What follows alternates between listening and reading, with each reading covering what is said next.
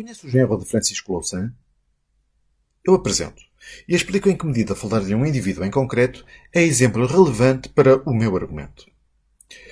João Marques Santos, mais conhecido por João Camargo, recebeu da Fundação para a Ciência e Tecnologia mais de 40 mil euros para realizar um projeto no Instituto de Ciências Sociais da Universidade de Lisboa, de que resultou uma dissertação de doutoramento com o título Alterações Climáticas, nova meta-narrativa para a humanidade, mainstreaming das políticas públicas climáticas no Mediterrâneo.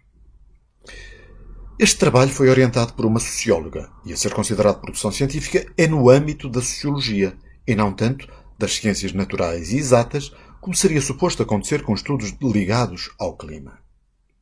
Ora, nem a tese, nem outros trabalhos de Camargo têm relevante revisão por pares, citações ou referências de relevo na comunidade académica, mas tem as expectáveis conclusões e considerandos ideológicos anticapitalistas e uma apologia dos grupos ativistas para a defesa da agenda da ação climática, seja o que isso for.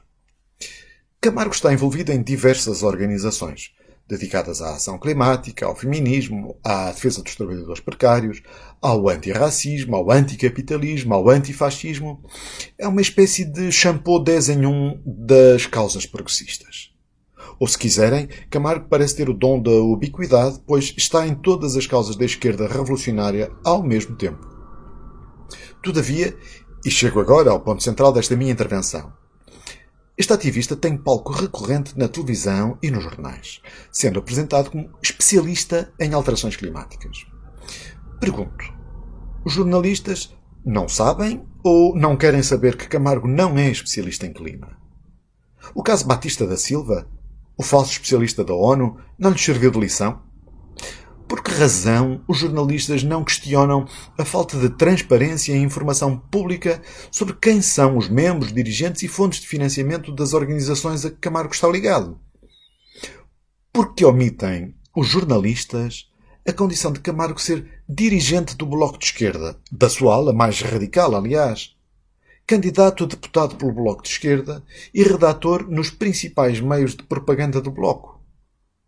Os jornalistas não têm nenhuma suspeita ou dúvida sobre a credibilidade e isenção das opiniões e comentários de Camargo quando se conhecem os seus interesses de dirigente partidário, político ativo e até as suas ligações pessoais e familiares?